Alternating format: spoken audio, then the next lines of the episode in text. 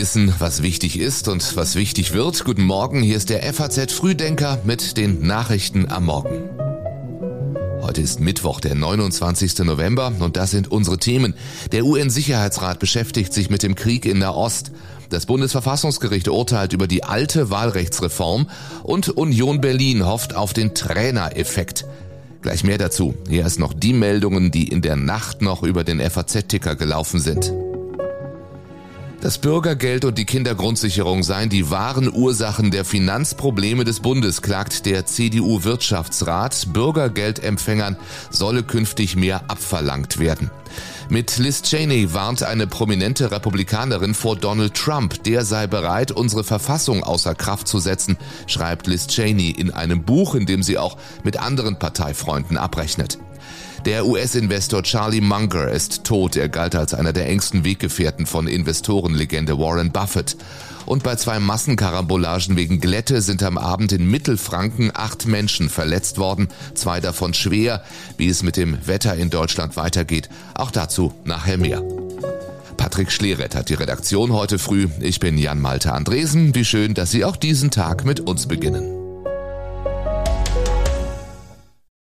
Wie lange hält die Waffenruhe im Gazastreifen? Die Hamas deutet mittlerweile an, dazu bereit zu sein, die Vereinbarung mit Israel auszuweiten. Bisher wurden ausschließlich Frauen und Kinder freigelassen. So auch gestern Abend wieder, als die Hamas zehn Israelis und zwei Thailänder im Gegenzug für 30 palästinensische Häftlinge, 15 Frauen und 15 männliche Minderjährige freiließ.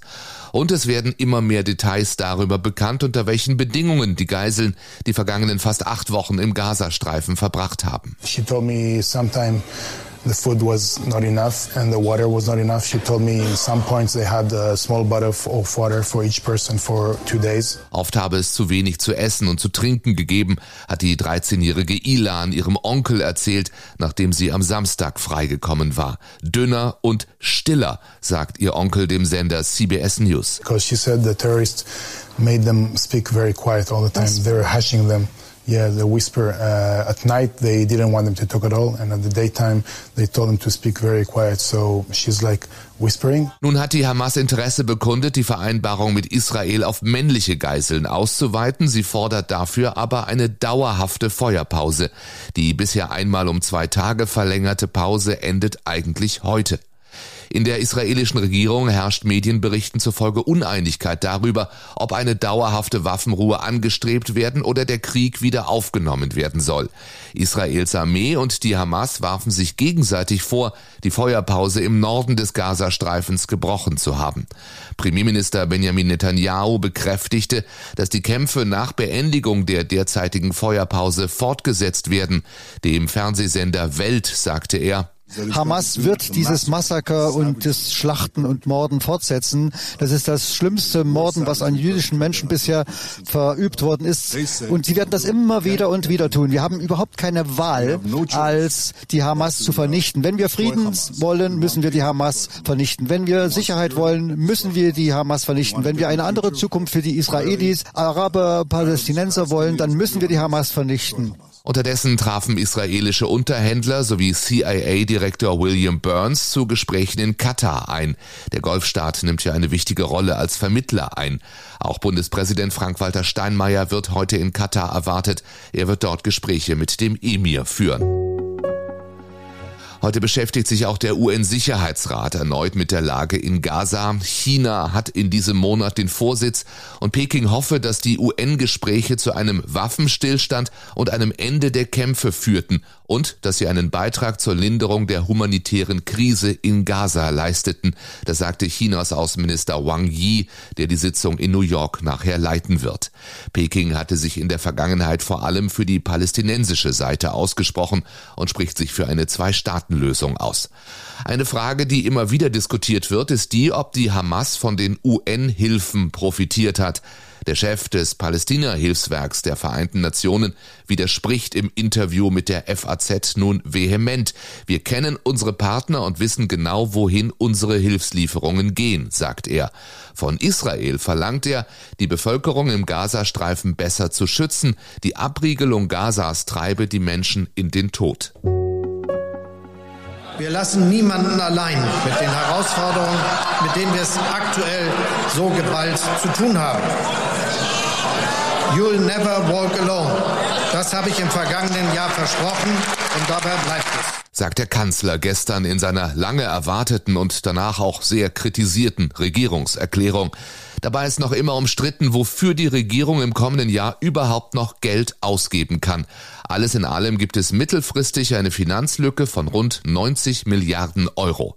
Heute Abend beraten führende Politiker der Ampel über die Folgen des Haushaltsurteils aus Karlsruhe, nachdem Olaf Scholz gestern versucht hat, die Bürgerinnen und Bürger zu beruhigen. In ihrem Alltag, hier und heute, ändert das Urteil des Bundesverfassungsgerichts nichts, völlig unabhängig davon, ob sie Kindergeld oder BAföG bekommen, eine Rente oder Wohngeld. Gleichwohl sagt er auch, das Urteil schaffe eine neue Realität, die das Regieren erschwere. Klare Festlegungen hat Scholz vermieden, aber die Prioritäten sind klar. Bei der Unterstützung der Ukraine, der Modernisierung der Infrastruktur und der Bewältigung der Energiekrise dürfe man nicht nachlassen. Scholz bestätigte, dass die Strom- und Gaspreisbremsen zum Jahreswechsel beendet werden. Inzwischen sind überall in Deutschland wieder Strom- und Gastarife verfügbar, die zwar deutlich höher liegen als vor der Krise, aber meist unterhalb der Obergrenzen, die wir für die Preisbremsen gezogen haben. Die Aktienrente, das Lieblingsprojekt der FDP, dürfte mit dem Karlsruher Urteil mindestens aufgeschoben, wenn nicht aufgehoben werden. Und die Debatte über eine Reform der Schuldenbremse ist in vollem Gange. Und während die Folgen des einen Urteils besprochen werden, bereitet das Bundesverfassungsgericht schon das nächste Urteil über eine Entscheidung aus Berlin vor. Diesmal geht es allerdings um eine Entscheidung, die noch die Große Koalition getroffen hat, die alte Wahlrechtsreform. Zwar hat die Ampel schon eine neue beschlossen, die alte wirkt sich aber noch auf den aktuellen Bundestag aus, denn die derzeitigen Abgeordneten sind auf Grundlage des Wahlrechts von 2020 gewählt. Unter anderem sollten damals bis zu drei Überhangmandate nicht ausgeglichen werden. Uns stört am alten Wahlrecht, dass eine Partei mehr Sitze bekommen kann, als ihr nach dem Zweitstimmenergebnis zustehen. Unausgeglichene Überhangmandate sind undemokratisch und mit der Verfassung nicht vereinbar. Und außerdem versteht kein Mensch dieses Wahlrecht, sagt der FDP-Politiker Konstantin Kuhle. Die damals noch in der Opposition sitzenden Liberalen hatten geklagt, gemeinsam mit Grünen und Linken. Mit der neuen Wahlrechtsreform beantragt beantragten sie, das Verfahren ruhen zu lassen, aber Karlsruhe lehnte ab. Zum einen sind die jetzigen 736 Abgeordneten des Deutschen Bundestages auf der Grundlage des verfahrensgegenständlichen Wahlrechts gewählt worden, weshalb es ein erhebliches Interesse an der Feststellung seiner Verfassungsmäßigkeit gibt. So die Vizepräsidentin des Bundesverfassungsgerichts Doris König bei der Verhandlung im April. Was geschieht, wenn die Richter Teile der Reform beanstanden, ist nicht ganz klar. Neuwahlen dürften unwahrscheinlich sein. Auch die neue, mit den Stimmen der Ampelkoalition beschlossene Wahlrechtsreform liegt übrigens bereits in Karlsruhe. Unter anderem die CSU, die Linkspartei und die bayerische Landesregierung hatten sich an das Gericht gewandt.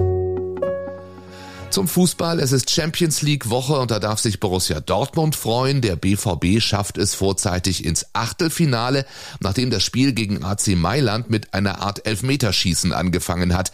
In der sechsten Minute schon der erste Strafstoß gegen den BVB. Gehalten! Gehalten von Kobel! Giroud verschießt flach mit links und Kobel ist da und hält den Ball. Oh, was für eine Tat! ruft der Reporter in der ARD Radio Live-Übertragung. Nur vier Minuten später dann der nächste Elver, diesmal für den BVB. Reus macht das 1 zu 0. Am Ende steht es 3 zu 1 für Dortmund und damit ist der BVB in der Endrunde. Und das trotz der überaus schweren Gruppe mit Milan, Paris Saint-Germain und Newcastle United.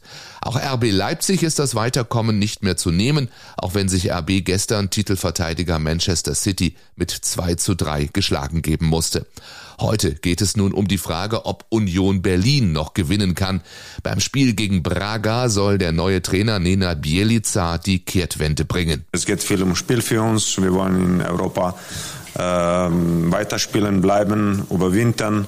Und das geht nur bei einem Sieg. Deswegen äh, maximaler Einsatz, äh, maximale Konzentration von erster bis letzter Minute und mit großem Wille zu siegen hier. Aber der Fokus liegt klar auf der Bundesliga. Bielica soll die Berliner vor dem Abstieg bewahren. Seit 15 Pflichtspielen hat Union nicht gewonnen.